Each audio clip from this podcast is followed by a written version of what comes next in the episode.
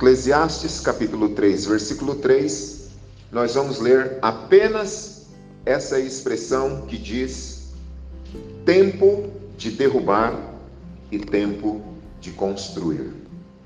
Tempo de derrubar e tempo de construir. Às vezes é preciso derrubar para recomeçar. Queridos, em 1998, às 10 da manhã de um dia que eu não me recordo, tocou-se uma sirene. Um pouco antes, 18 prédios do entorno do Palace 2, 18 prédios, foram evacuados por medida de segurança. E às 10 da manhã tocou a primeira sirene. Às 10h15, a segunda sirene. Quando foi 10 e meia, era o último aviso, e foi dado então a, a ordem para a implosão desse prédio, desse edifício. 22 andares. Esse prédio, ele já nasceu condenado. Ele foi condenado quatro vezes durante a sua construção. Começou em 1990 a sua construção. E em 98 ele veio abaixo.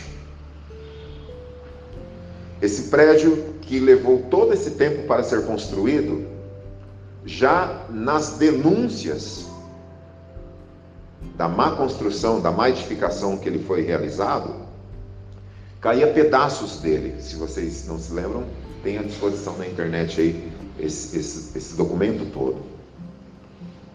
Ele, ele caía aos pedaços.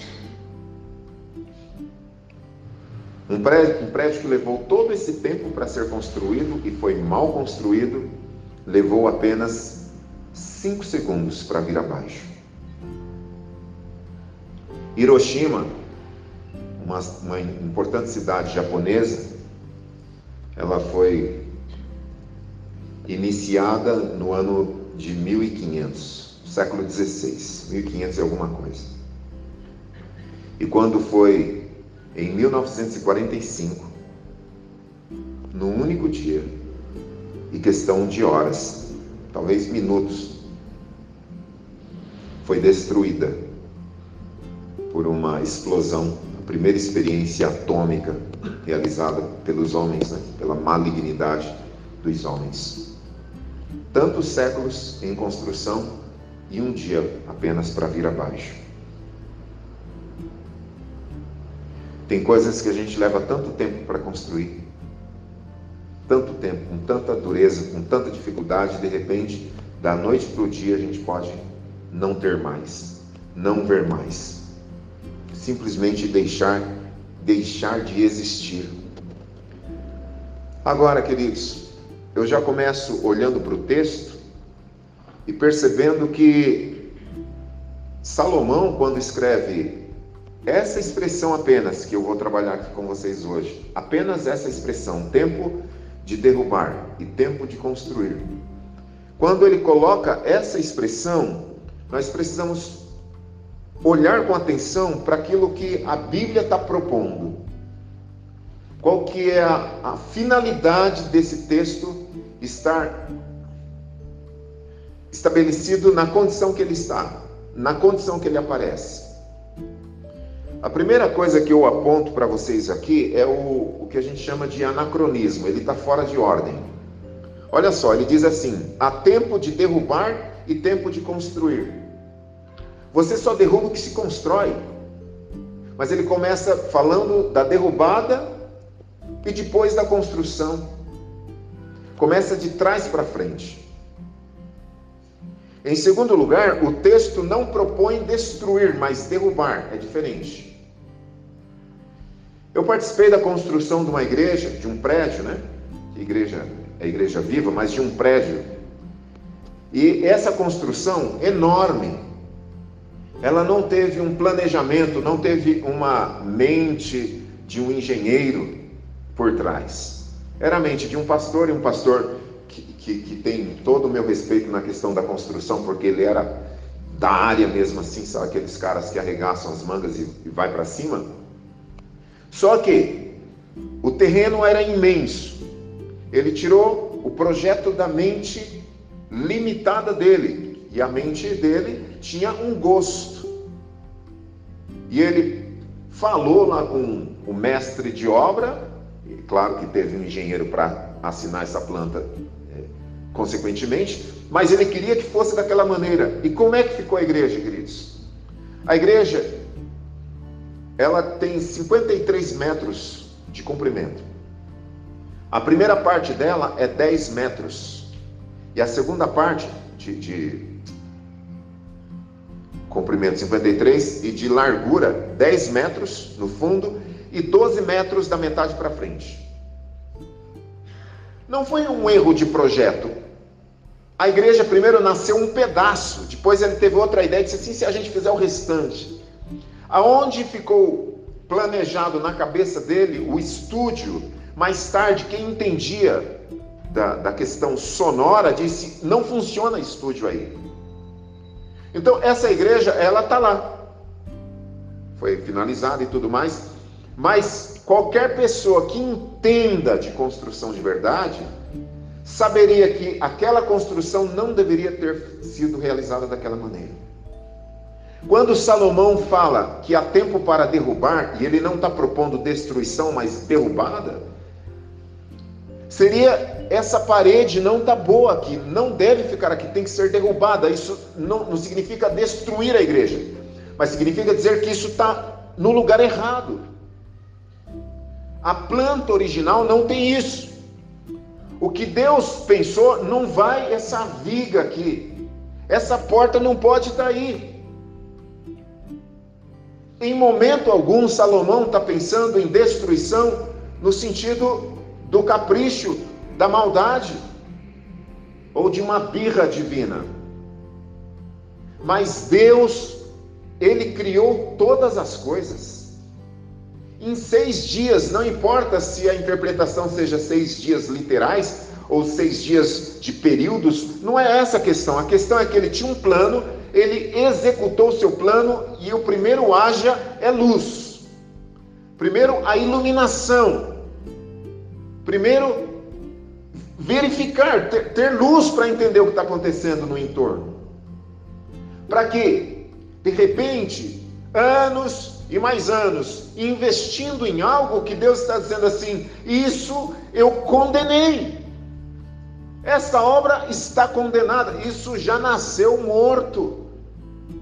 E de repente, quando vem Deus na nossa direção e diz assim: vamos pôr isso abaixo, em cinco segundos eu derrubo isso, a gente fala: não, eu levei uma vida. Primeiro o texto começa de trás para frente, mas não é de trás para frente, é que Deus age do jeito que Ele quer. E, e o jeito de, de Deus agir nos confunde, nos perturba, tira a nossa paz, tira o nosso sono, nos inquieta, como se Deus, da noite para o dia, não soubesse mais governar. Segundo, em nenhum momento aparece a palavra destruição em algumas versões, derribar, que é a mesma coisa que derrubar, mas jamais destruir. Deus derruba tudo aquilo que não faz parte do seu projeto original. Isso não é destruição, é livramento. Em terceiro lugar, existem áreas em nossas vidas que precisam ser derrubadas urgentemente. Existe um tipo de pai que tem que vir abaixo. Existe um tipo de mãe que tem que vir abaixo. Um tipo de filho que a Bíblia não propõe. Esse tipo de esposa está condenada, esse tipo de marido está condenado. Esse tipo de vida está condenado. E não pode continuar. A gente fica dando murro em ponta de faca. E o pior, a gente fica orando a, a, esse respeito, a respeito de algo que Deus já isolou a, a área para derrubar tudo. Em Juízes 6, 24 e 25, tem todo o diálogo do anjo do Senhor com Gideão, lá no período dos juízes. Aí o verso 24 vai dizer: Gideão construiu ali um altar em honra do Senhor e lhe deu o nome: O Senhor é paz. Até hoje o altar está em Ofrã dos Abiesritas. Aí o verso 25 do mesmo capítulo 6 de Juízes. Naquela mesma noite o Senhor lhe disse: Separe o segundo novilho do rebanho de seu pai, aquele de sete anos de idade. Despedace o altar de Baal que pertence a seu pai e corte o poste sagrado que está ao lado do altar. Mesmo Deus que está dizendo para Gideão: Eu quero fazer algo por Israel, mas está tudo errado. Comece primeiro levantando um altar para mim. Esse tipo de altar vai ser do meu jeito. Em segundo lugar, agora vá no quintal do seu pai e coloque abaixo os altares que estão lá. Então, que, qual que é a ideia aqui? A gente está orando por uma coisa e precisam derrubar outras. Deus não vai aceitar isso em detrimento daquilo. Fica empatado. Não vai nem para frente e nem para trás. E em Mateus capítulo 7, versículo 26 e 27, Jesus está dizendo a mesma coisa. Mas todo aquele que ouve estas minhas palavras e não as observa, não as pratica, será comparado a um homem nécio, louco, que edificou a sua casa sobre areia. Desceu a chuva, vieram as torrentes, sopraram os ventos e bateram com ímpeto contra aquela casa, e ela caiu, e foi grande a sua ruína. O que Jesus está dizendo é exatamente isso. Essa área da sua vida está construída num pântano. Essa construção está em cima da areia. Quando derruba o Palace 2, engenheiros e, e os homens que mexem com isso encontraram, e, e já tinham encontrado antes, vários materiais que não tem nada a ver com construção. No meio do concreto, do concreto plásticos, areia que eles pegavam da praia, que tinham até mariscos no, no concreto presos lá. O que Deus está dizendo para nós nessa noite é que os ouvidos dele não estão ensurdecidos, nem a mão encolhida, mas existem áreas que precisam ser derrubadas. Tempo de derrubar e tempo de construir. Existem áreas em nossas vidas que precisam ser derrubadas. Em quarto lugar, presta atenção nisso. Construir leva tempo. Eu disse de Hiroshima e qualquer outro uh, momento da história que você se recorde aí, que seja redundância falar dessas coisas de construção e destruição. A gente sabe que leva tempo, mas agora presta atenção numa outra questão muito séria com relação à nossa vida espiritual. Construir leva tempo, mas derrubar pode ser muito mais complicado do que se imagina. O Palace foi cinco segundos, mas a nossa vida. Olha o que, que disse Nicodemos para Jesus. Eu já sou idoso, como é que eu vou fazer isso? Como? Eu passei a minha vida construindo em cima disso. Eu já sou idoso. Eu passei uma vida fazendo dessa maneira. Eu aprendi assim. Eu só sei fazer assim. E Jesus disse: é necessário nascer de novo. Isso tudo não vale para nada, tem que derrubar tudo isso aí. Essa igreja mesmo, irmãos, ela não é mesma da missão resgate. Essa igreja veio abaixo no dia 18 de fevereiro de 2011. Deus pôs tudo abaixo. Existem membros dessa igreja que são da, da velha guarda, são os remanescentes, né? Homens e mulheres de Deus que são desse período, mas essa igreja não é mais aquela igreja, porque lá foi destruído. Deus está trabalhando outros projetos em nossa vida. Outros projetos para louvor da glória dele.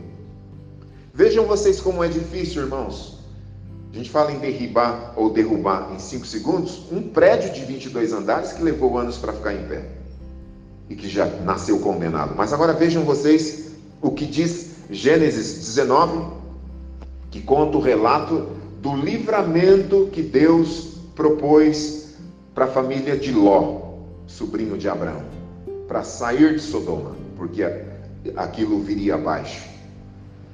O anjo praticamente, irmãos, pega eles pelas mãos para tirá-los de lá. Porque eles, tipo, isso aqui é bom demais, a gente mora aqui, tá, a gente gosta da nossa rua, a gente gosta de tudo, tipo isso. E o anjo disse: foge pela roupa do corpo, deixa mudança, deixa tudo. Eles estão no meio do caminho. E o Ló, desesperado, ele disse assim: Posso propor pelo menos uma cidade para a qual a gente pudesse ir? O anjo falou: Fala rápido, porque. E nem olha para trás. Agora, veja o que acontece no verso 26 de Gênesis 19. Mas a mulher de Ló olhou para trás e se transformou numa coluna de sal. Porque não dá para sair assim. Eu amo essa vida. Eu gosto disso tudo. Ficou para trás. Mesmo Deus enviando um anjo e pegando pela mão e dizendo: Escapa-te por tua vida, está escrito dessa maneira. Escapa para livrar a tua vida. Deixa animais para trás, deixa tudo para trás, é pela tua alma. Não é fácil, não, irmãos. Mesmo Deus falando assim claramente, e isso precisa ser derrubado, porque esse tipo de coisa está condenado. Eu condeno. E Esaú e Jacó, 20 anos de ressentimento. 20 anos alimentando isso. E quando Jacó tem certeza que ele não vai passar vivo pelo irmão dele, porque o ódio só crescia, e o irmão vem com 400 homens, irmãos, para bater em um que não era bater, né? era, era matar mesmo. E Jacó pede para os seus funcionários darem presentes, né? leva três turmas de presentes para o irmão para tentar ganhar o coração dele com presentes. E, e Esaú despreza tudo aquilo lá e só faz aumentar o ódio dele. Aí o que, que ele faz? Ele faz o que ele deveria ter feito desde o início.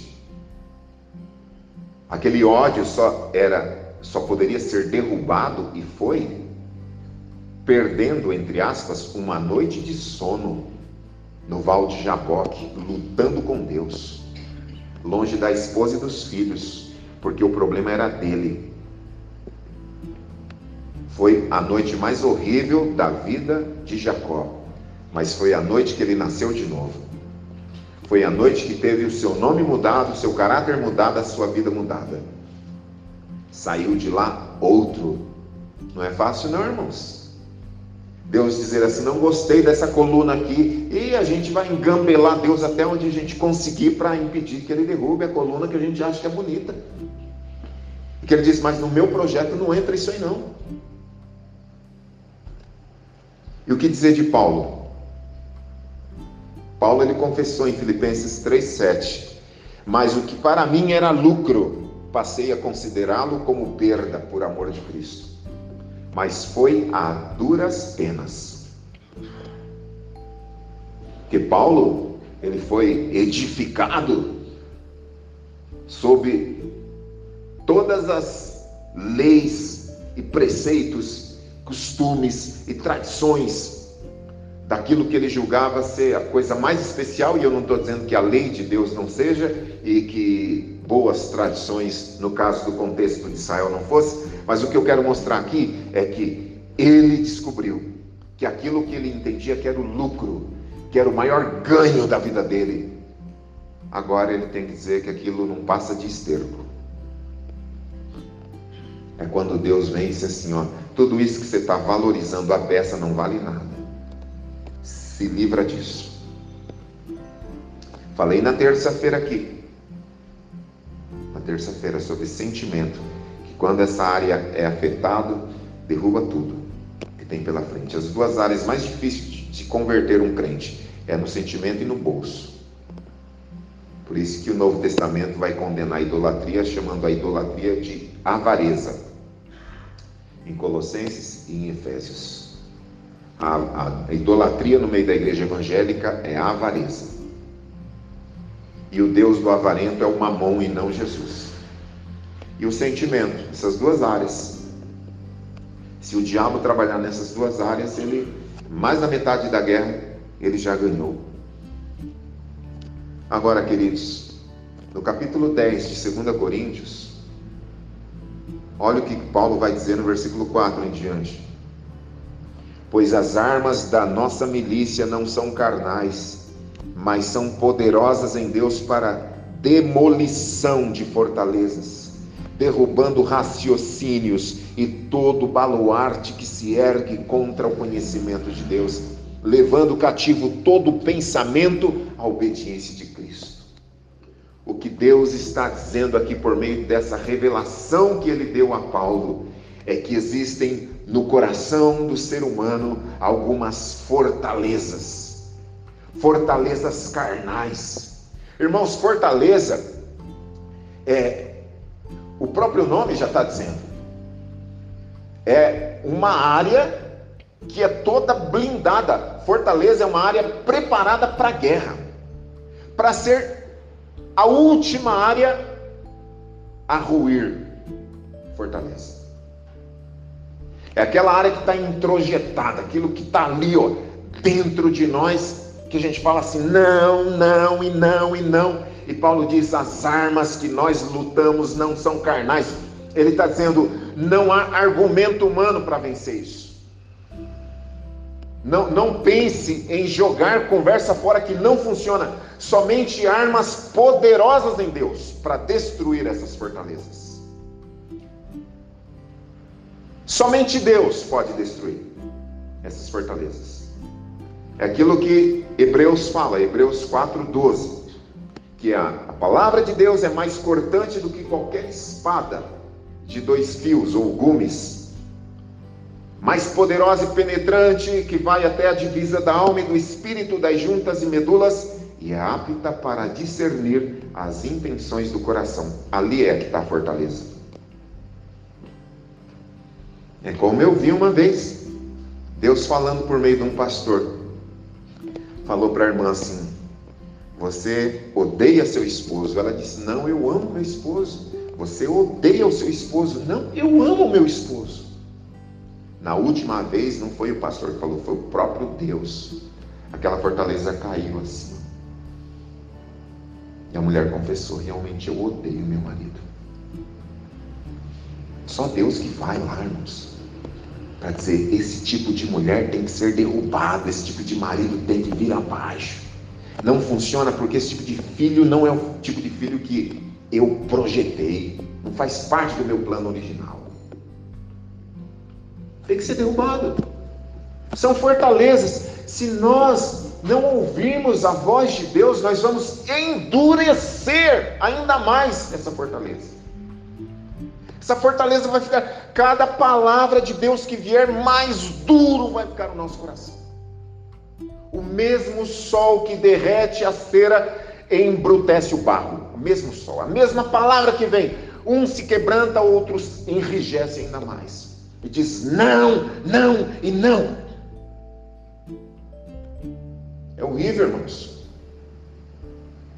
É horrível havendo Deus antigamente falado aos pais pelos profetas de várias maneiras.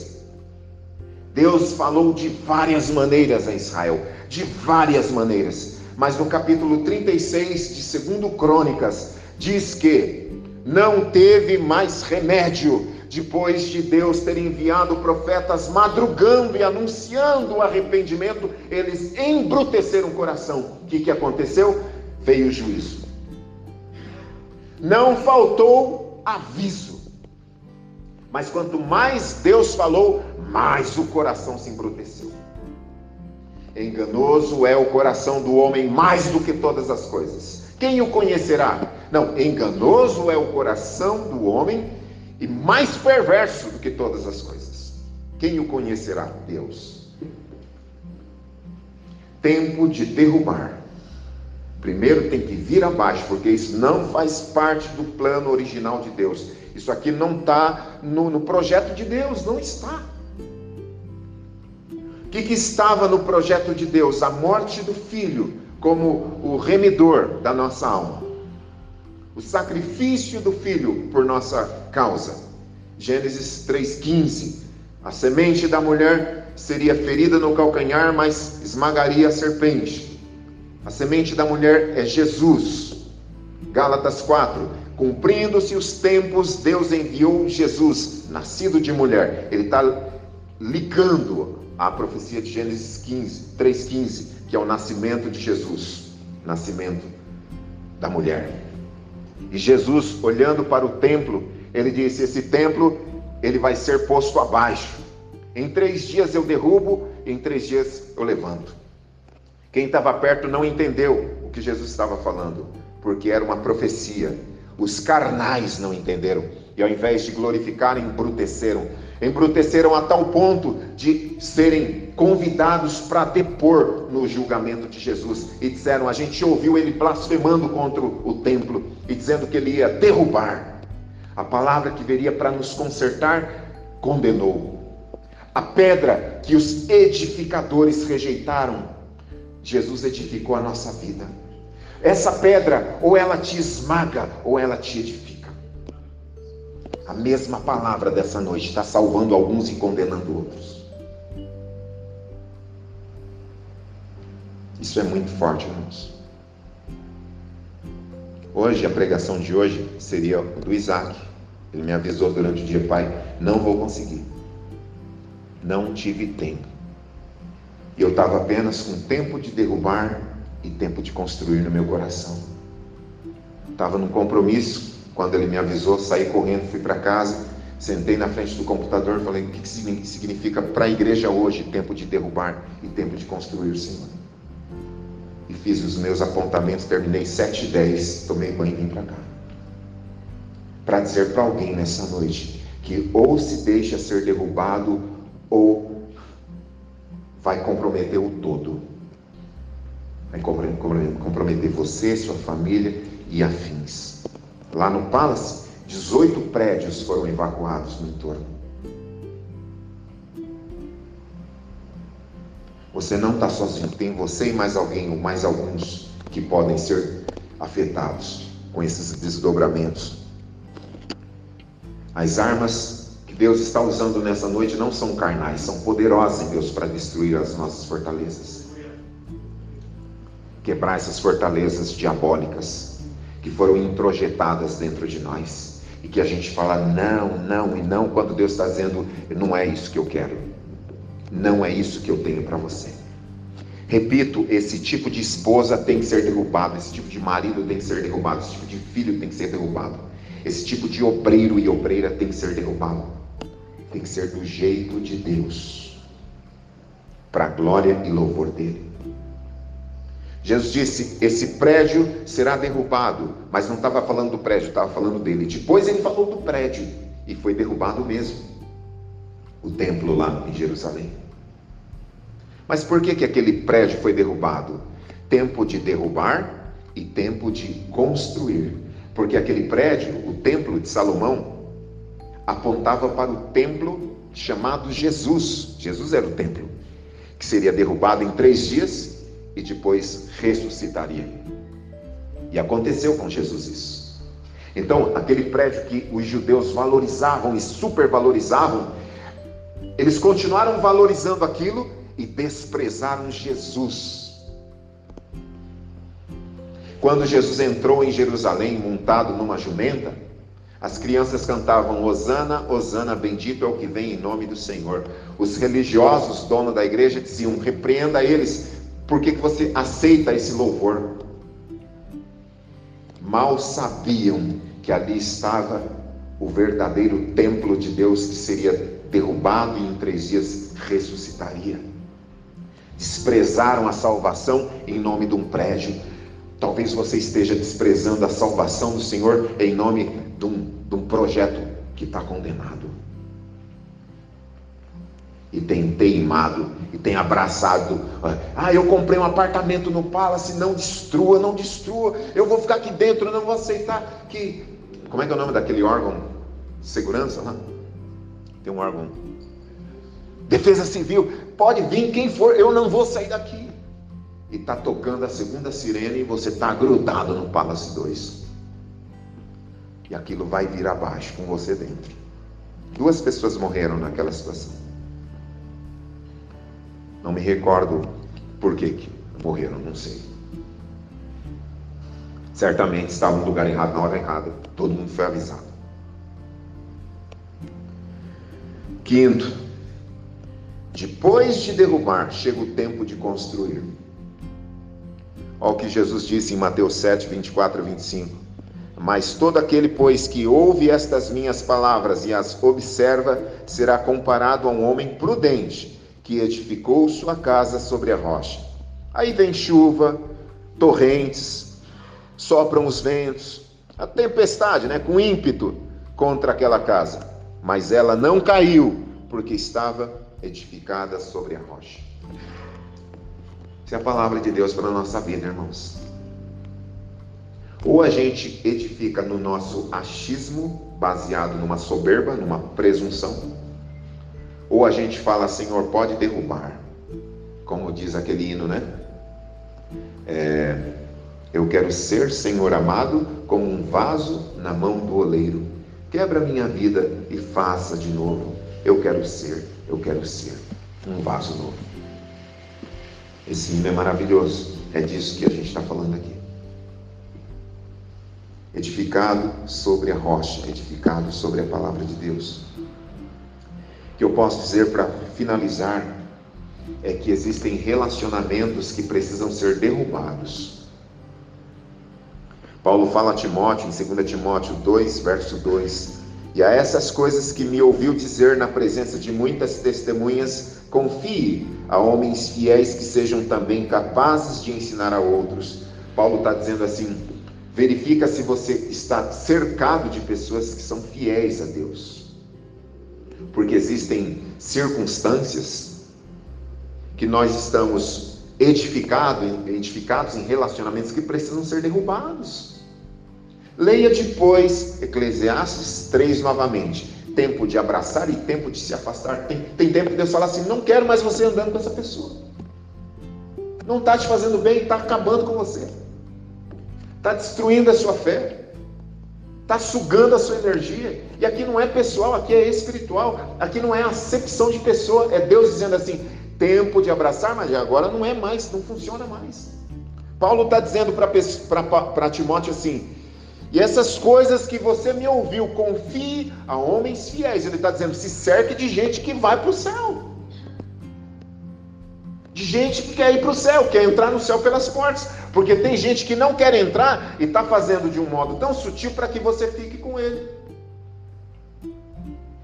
E você tem que abrir mão. Como Ló perdeu a esposa, mas não perdeu a salvação. Ela quis ficar, que fique. Dizer, eu vou olhar para frente, não vou olhar para trás.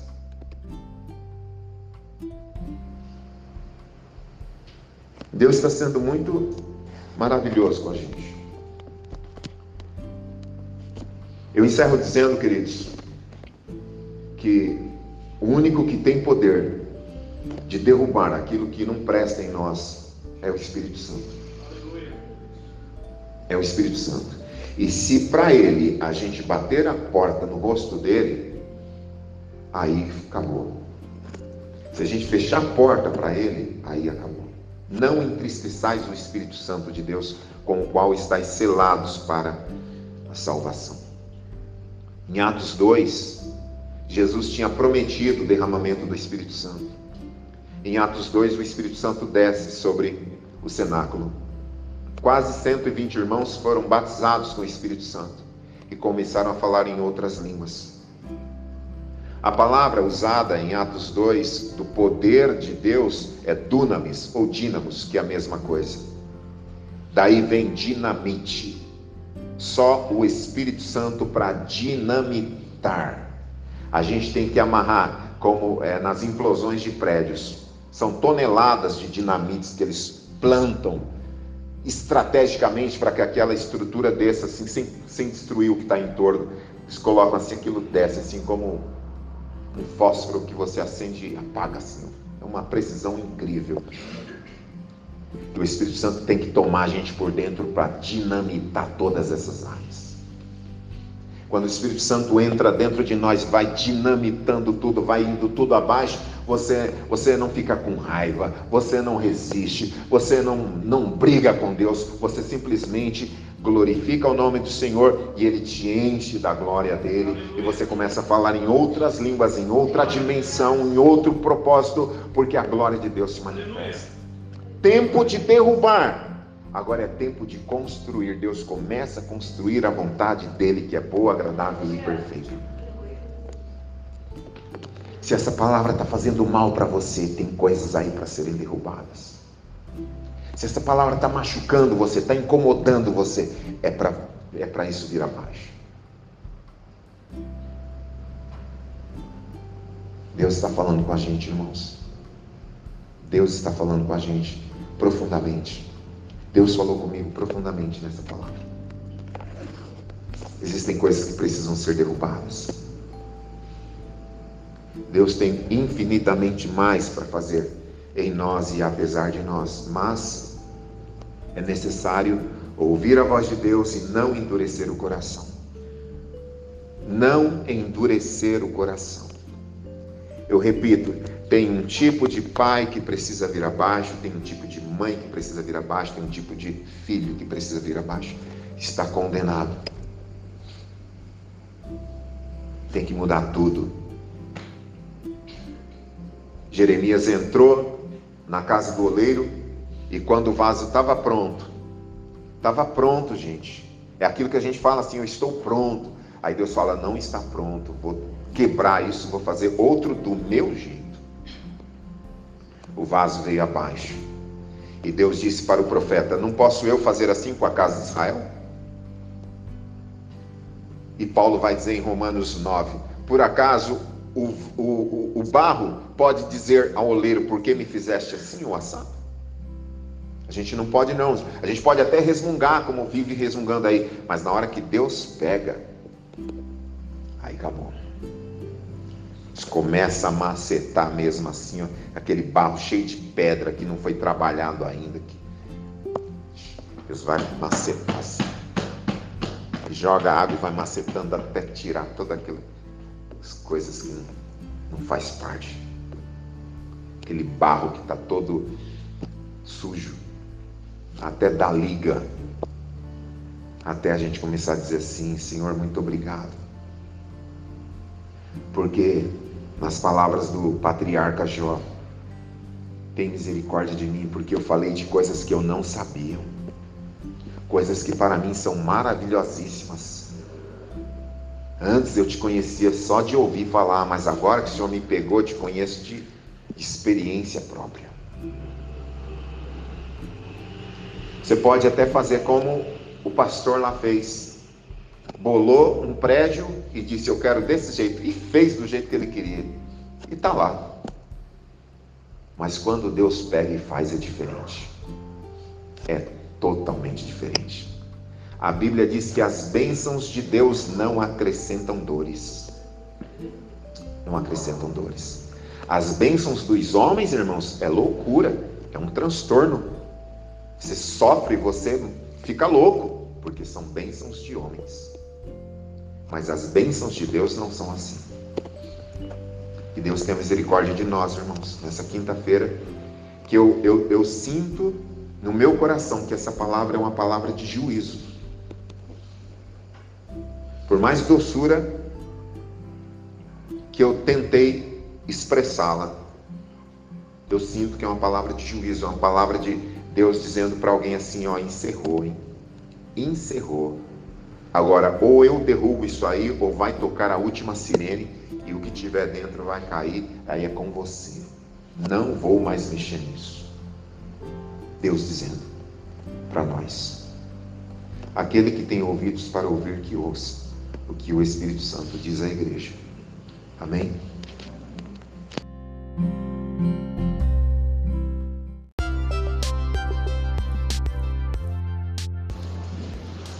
Mateus capítulo 6, uma passagem muito conhecida de nós todos, a partir do verso 25. Mateus 6, 25, diz o texto: Por isso vos digo, não estejais ansiosos quanto à vossa vida, pelo que haveis de comer ou pelo que haveis de beber, nem quanto ao vosso corpo, pelo que haveis de vestir. Não é a vida mais do que o alimento, e o corpo mais do que o vestuário? Olhai para as aves do céu, que não semeiam nem ceifam, e nem ajuntam em celeiros, e vosso Pai celestial as alimenta. Não valeis vós muito mais do que elas? Ora, qual de vós, por mais ansioso que esteja, pode acrescentar um côvado à sua estatura? E pelo que haveis de vestir, por que andais ansiosos? Olhai para os lírios do, do campo, como crescem, não trabalham nem fiam. Fiar significa confiar. Contudo, vos digo que nem mesmo Salomão, em toda a sua glória, se vestiu como um deles. Pois, se Deus assim veste a, a erva do campo, que hoje existe e amanhã é lançada no forno, quanto mais a vós, homens de pouca fé. Portanto, não vos inquieteis dizendo que haveremos de comer, ou que haveremos de beber, ou como nos haveremos de vestir. Pois a todas estas coisas os gentios procuram. Gentios aqui é sinônimo de pagãos, de idólatras. Porque vosso Pai Celestial sabe que precisais de tudo isso. Mas buscai primeiro o reino e a sua justiça, e todas essas coisas vos serão acrescentadas. Não vos, não vos inquieteis, pois, pelo dia de amanhã, porque o dia de amanhã cuidará de si mesmo. Basta a cada dia o seu mal. Amém por essa leitura? Amém. Não alimente a ansiedade. Ansiedade é uma doença presente recorrentemente crescente no meio dessa nossa geração. Ansiedade faz parte do DNA dessa geração. É impressionante quantas pessoas começam a se inquietar. Tudo começa com uma inquietação. E dali a pouco essa inquietação toma proporções estratosféricas e essa inquietação passa a nos dominar e de repente estamos ansiosos, de repente estamos transtornados, de repente a gente vai ver no texto aqui o que significa isso, dentro do diagnóstico dado pelo próprio Cristo com relação a isso. É, enquanto eu lia, né, que o Pai nos alimenta, é, me veio justamente isso ao meu coração, porque todas as vezes que eu venho pregar, venho trazer a palavra, aqui ou aonde for, durante essas quase três décadas que eu prego, é, é impressionante como realmente a gente depende de Deus, porque por uma série de razões eu eu não pude durante a semana parar para ter um momento é, específico para refletir sobre alguma coisa para o dia de hoje. E o texto está dizendo que Deus cuida dos pássaros, Deus cuida de tudo. E enquanto eu lia esse trecho, eu, eu me lembrei disso porque ah, aconteceram vários eventos essa semana que me impediram de, de estar totalmente disponível para entender algo de Deus para essa noite. E quando foi hoje, ah, antes do almoço, cheguei do sepultamento do, do pai do Paulinho, cheguei em casa e tinha um pensamento que, que ficava dizendo assim: ansiedade, ansiedade, ansiedade, ansiedade, ansiedade. Eu falei, eu vou meditar sobre isso.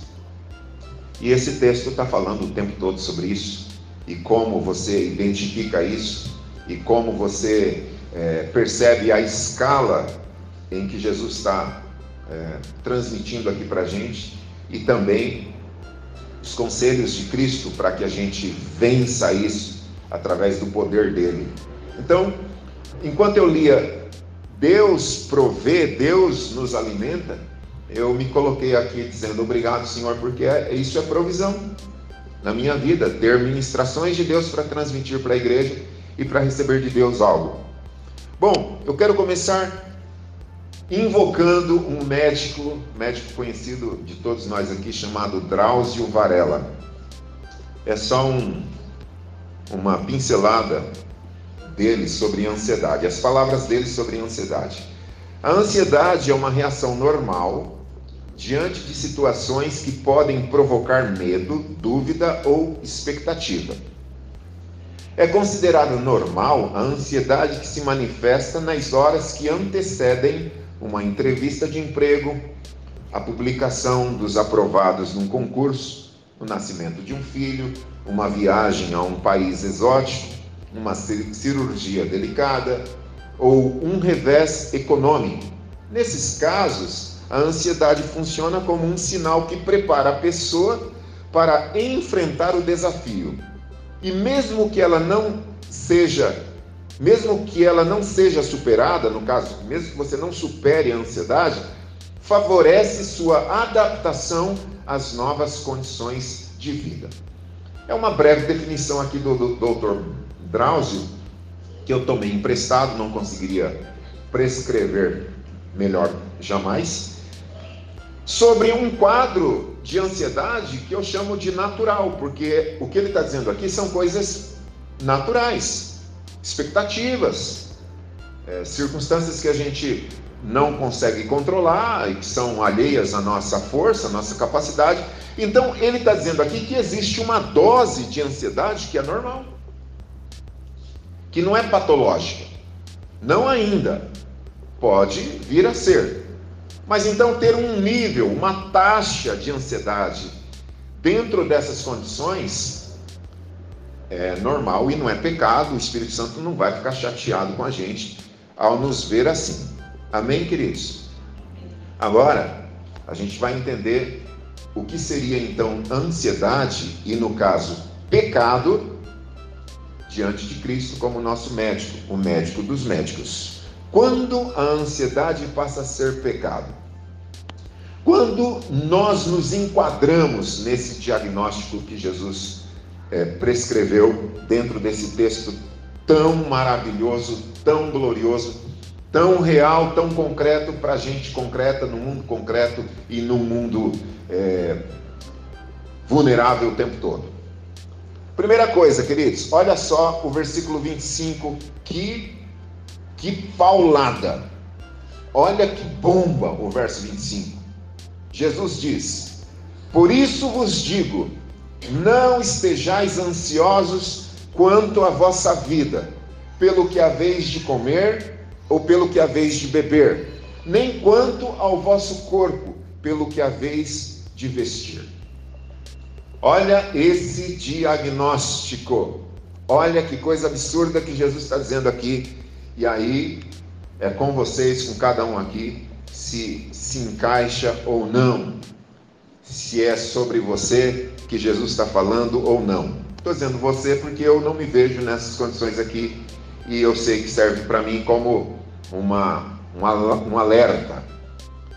Em primeiro lugar, a ansiedade ela cria um problema onde não existe, leva a sofrer por antecipação e destrói a nossa capacidade de ser grato. Então, se alguém está dentro dessa categoria, então a gente está falando do pecado. Não tem como eu não chamar isso de pecado, porque você vai entender que é. Eu vou repetir o texto. Por isso eu vos digo: não andeis ansiosos quanto à vossa vida. Olha o que, olha o que ele vai dizer agora. Pelo que haveis. Lá na frente. É futuro isso aqui. Pelo que haveis de comer, a vez de beber e a vez de vestir. Ou seja, essa ansiedade aqui, ela cria um problema onde não existe, porque hoje eu tenho comida, hoje eu tenho roupa, hoje eu tenho o básico. Então eu ignoro o que eu tenho hoje, isso é pecado, o nome disso. Jesus está dizendo como que você consegue ficar ansioso por coisas do futuro. Porque hoje você tem o que comer, você tem o que vestir, você mora. Então cria problema aonde não existe. Não tem problema. Não existe, não hoje. Não nessa escala. Não para isso tudo. Como se estivesse morrendo de fome, como se o mundo acabasse como já era. A serva de Deus que me antecedeu é a introdução dessa palavra, 26 anos pedindo. A perseverança e a misericórdia de Deus ao, a alcançou.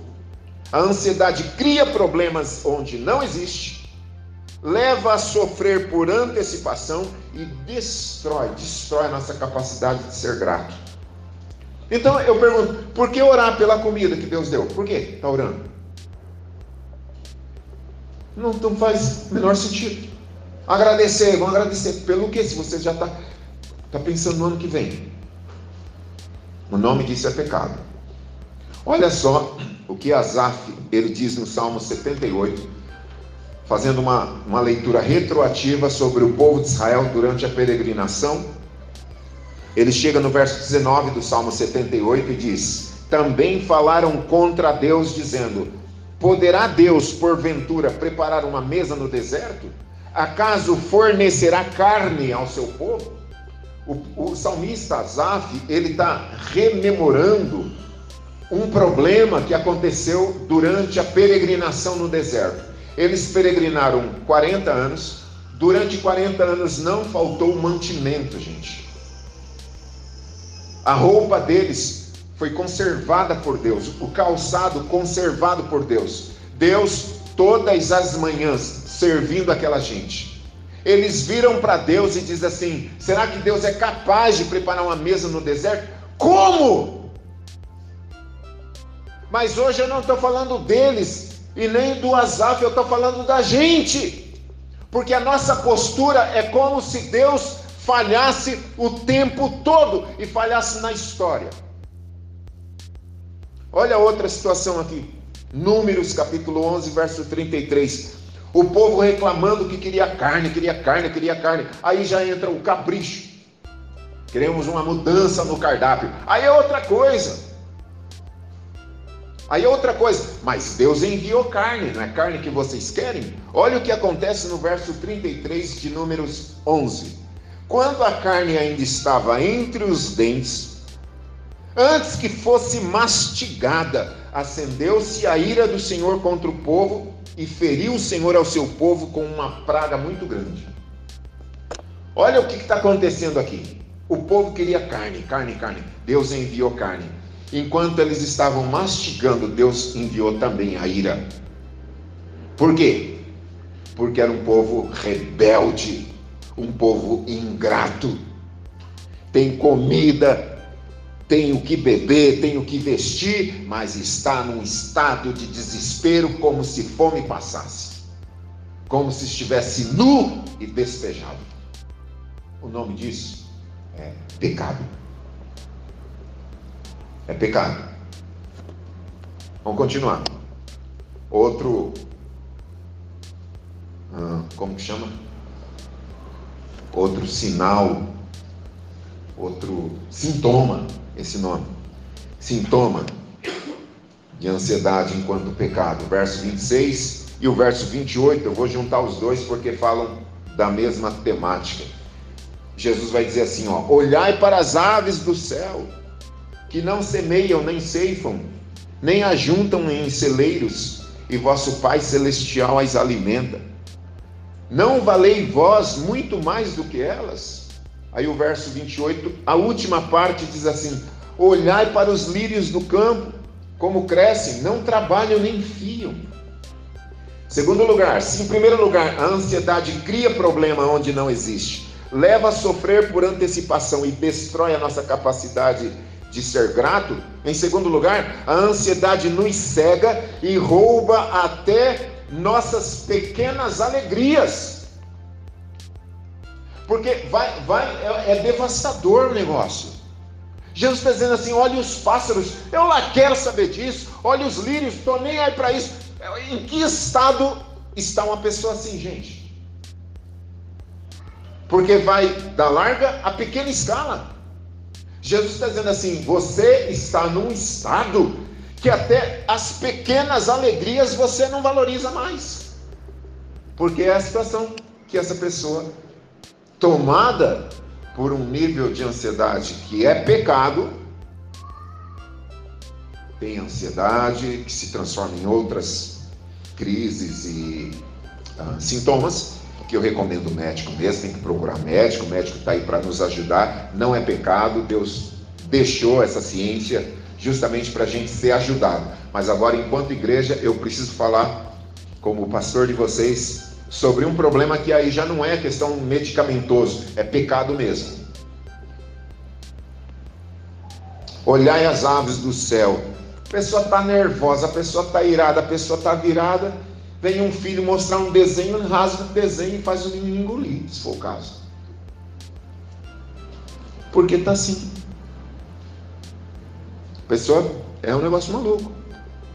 Ansiedade é um ladrão de alegria, de paz, de tudo. Em terceiro lugar, o verso 31 diz assim: ó, Portanto, não vos inquieteis dizendo que haveremos de comer, ou que haveremos de beber, ou o que haveremos de vestir. Terceiro, a ansiedade nos transforma em zumbis espirituais. Em zumbis, porque olha, olha isso aqui, irmãos, não é?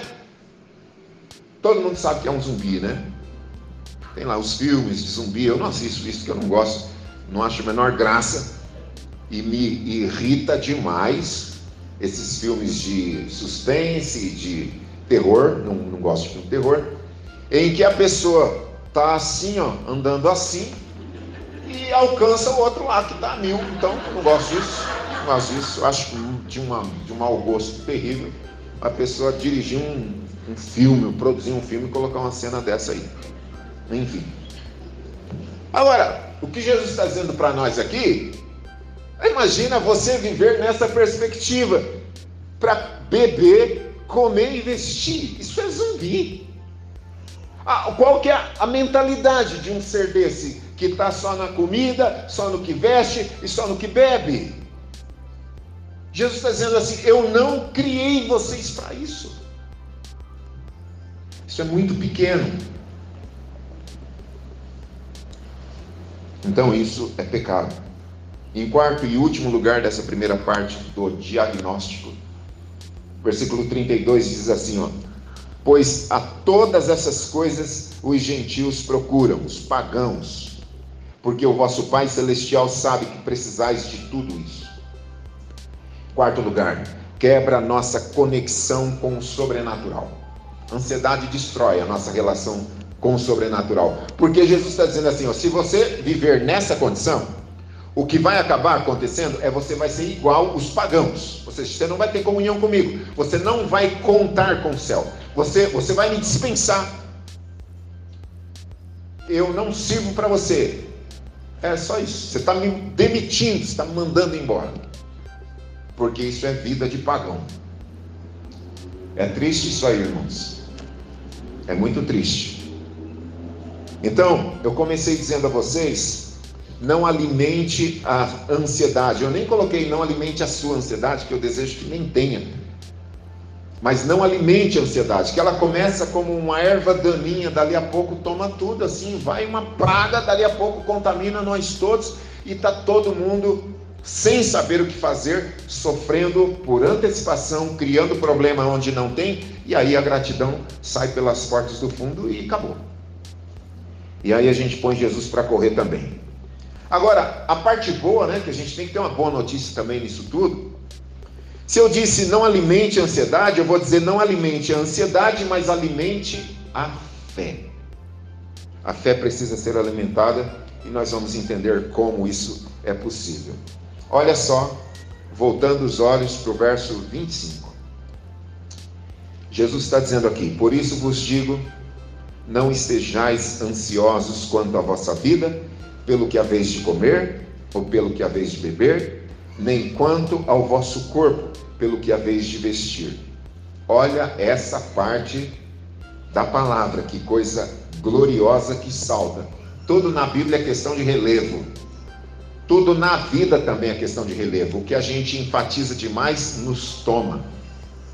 E aí a gente assimila e pronto, define o dia, a semana e os meses. Olha essa parte. Não é a vida mais do que o alimento e o corpo mais do que o vestuário? Aqui começa a gente ter uma, uma resposta do médico dos médicos às, às pressões da nossa alma e dos, do natural que quer se impor ao sobrenatural. Primeiro lugar, entenda: Deus nos criou para um propósito elevado e eterno, e a vida não se resume a comer, beber e vestir. Então, quando a gente é consumido por essas coisas naturais, e assim, a gente é consumido é, no, é, de um modo, eu diria até irracional. Porque a ansiedade, irmãos, se, se ela nos dominar, a gente vai tomar decisão assim, louca. A gente vai fazer coisas absurdas. Porque estamos totalmente abduzidos por um sentimento descompensado que a gente faz bobagem. A gente faz bobagem por causa disso. Então aqui eu sinto Jesus dizendo assim: para tudo, para tudo, para tudo, para tudo. Sério que você está vivendo só pela comida, pela bebida, pelo que veste? É só isso a sua vida mesmo? Se resume a só isso mesmo? Deus nos criou acima disso tudo, irmãos, para louvor da glória dele. Depois que Deus criou o homem, depois que Deus criou tudo, Deus fez que nem quem tem condições, né? Está grávido, tem condições, prepara o quarto da criança ao nascer. Deus preparou tudo, tudo, tudo, tudo. Aí quando estava tudo bonitinho, Deus falou assim: agora eu vou criar meu bebezinho aqui. Colocou Adão lá no Éden. Mas antes, ele criou tudo para dar condições de conforto para o casal, Adão e Eva. Mas a gente se relaciona com Deus como se Deus não fosse capaz. Então, para a gente começar a pensar sobre uma malha de contenção para essa ansiedade que é pecado, a gente tem que pensar que o propósito da nossa existência não está resumido na numa como é que é aquele prato do domingo, aquele prato italiano que as pessoas fazem? Lasanha. É isso aí. É isso aí. E eu sinto crente aqui não vendo a hora de chegar em casa. É o Deus é o ventre. Segundo lugar, olha só o versículo 26 e o versículo 30. Eu uni os dois porque é o mesmo contexto. Jesus vai dizer assim, ó: Olhai para as aves do céu, não que não semeiam, nem ceifam, nem ajuntam em celeiros, e o vosso Pai celestial as alimenta. Não valeis vós muito mais do que elas? Pois se Deus assim veste a erva do campo que hoje existe e amanhã é lançada no forno, quanto mais a vós, homens de pouca fé. Eu pergunto, e você que responda para si mesmo: será que o Deus que cuida dos pássaros e de toda a criação se esquece da gente? Olha o que Jesus falou: que os pássaros, eles não trabalham o dia todo ou o mês todo, todo para estocar comida para o próximo mês, eles não fazem isso. Tem pássaros que têm um negócio maluco assim que é o próprio Deus que colocou esse instinto. Mas Jesus está usando aqui como referência, e a questão não é nem o pássaro que ele quer, é a gente mesmo. Ele está dizendo assim: presta atenção, se os pássaros, se, se, se essa estrutura tão complexa da criação funciona ordeiramente, sistematicamente, belamente, eu não vou cuidar de vocês? Me responda aqui.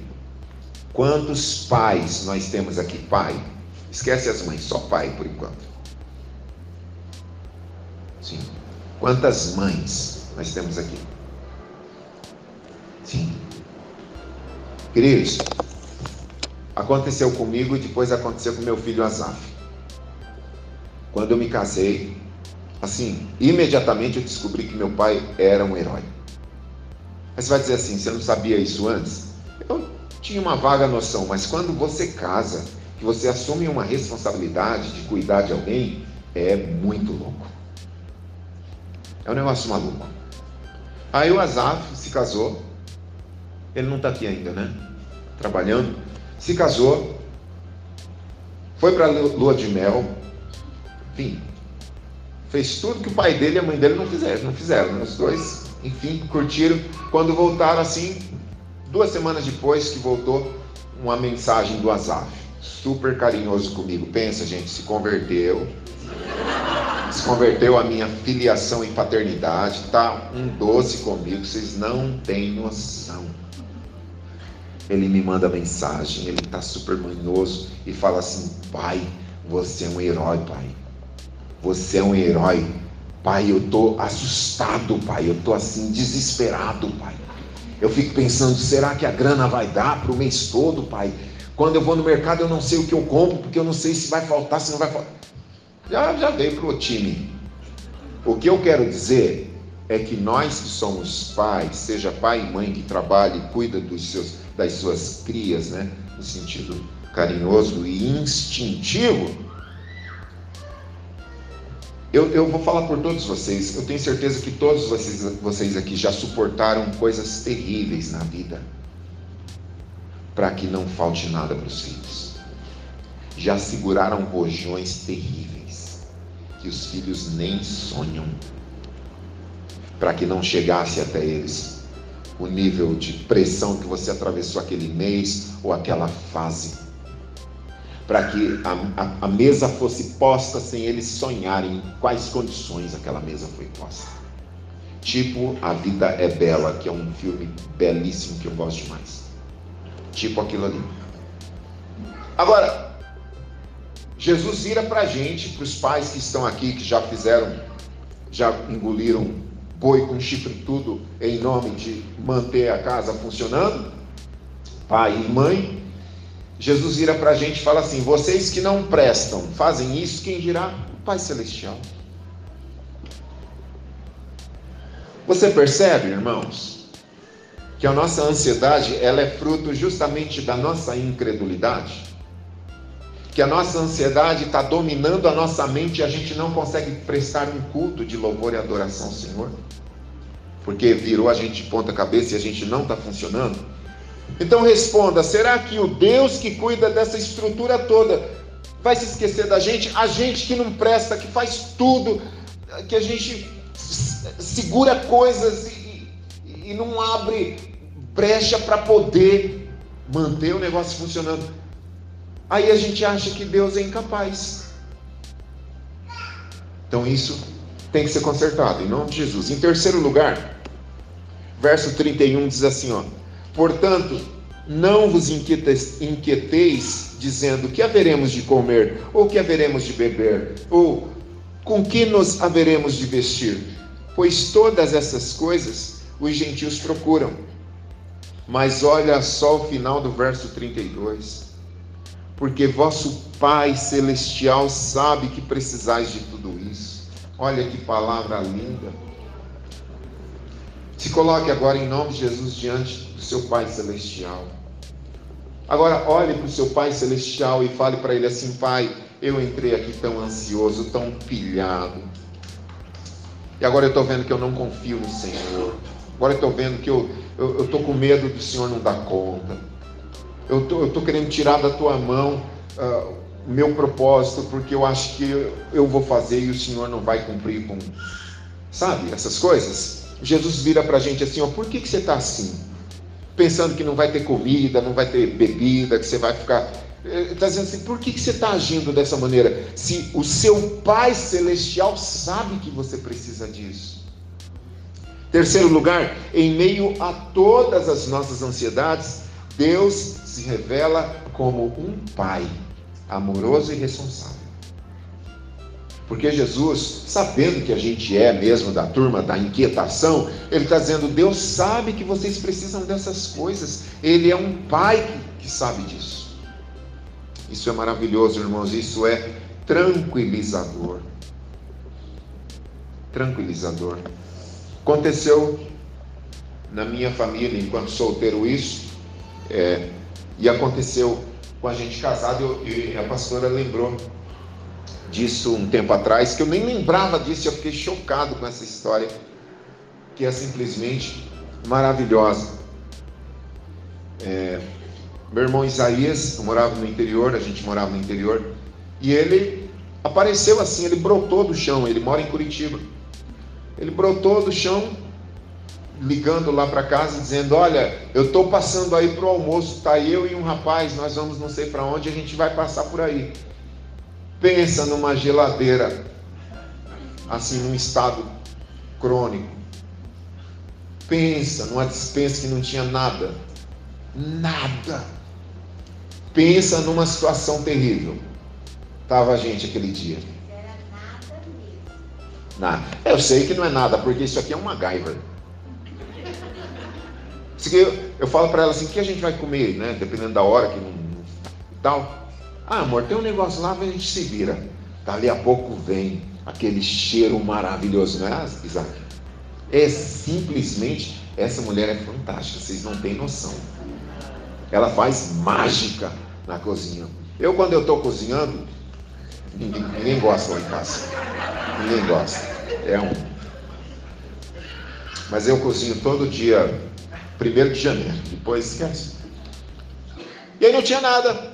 Ele falou, estou chegando aí. Eu falei, não acredito. Eu falei,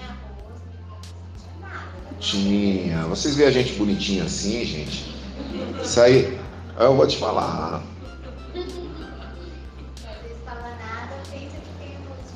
Não, sim, mas assim, foi isso. Aí tô chegando. Eu falei, amor do céu, o Isaías está vindo para cá. Eu vou até mandar essa pregação que estou gravando, mandar para ele para ele se mancar, avisar as pessoas uma semana antes, enfim, não fazer essas coisas. E aí, tá chegando, ela falou, amor, não tem nada, você sabe, não tem nada. E aquela história, né? Se você vem visitar, você vai lá e põe na conta de alguém, vai lá e faz uma comidinha assim. Agora você vai morar, é o que tem mesmo, então a gente lá tá se virando, sei lá com o quê.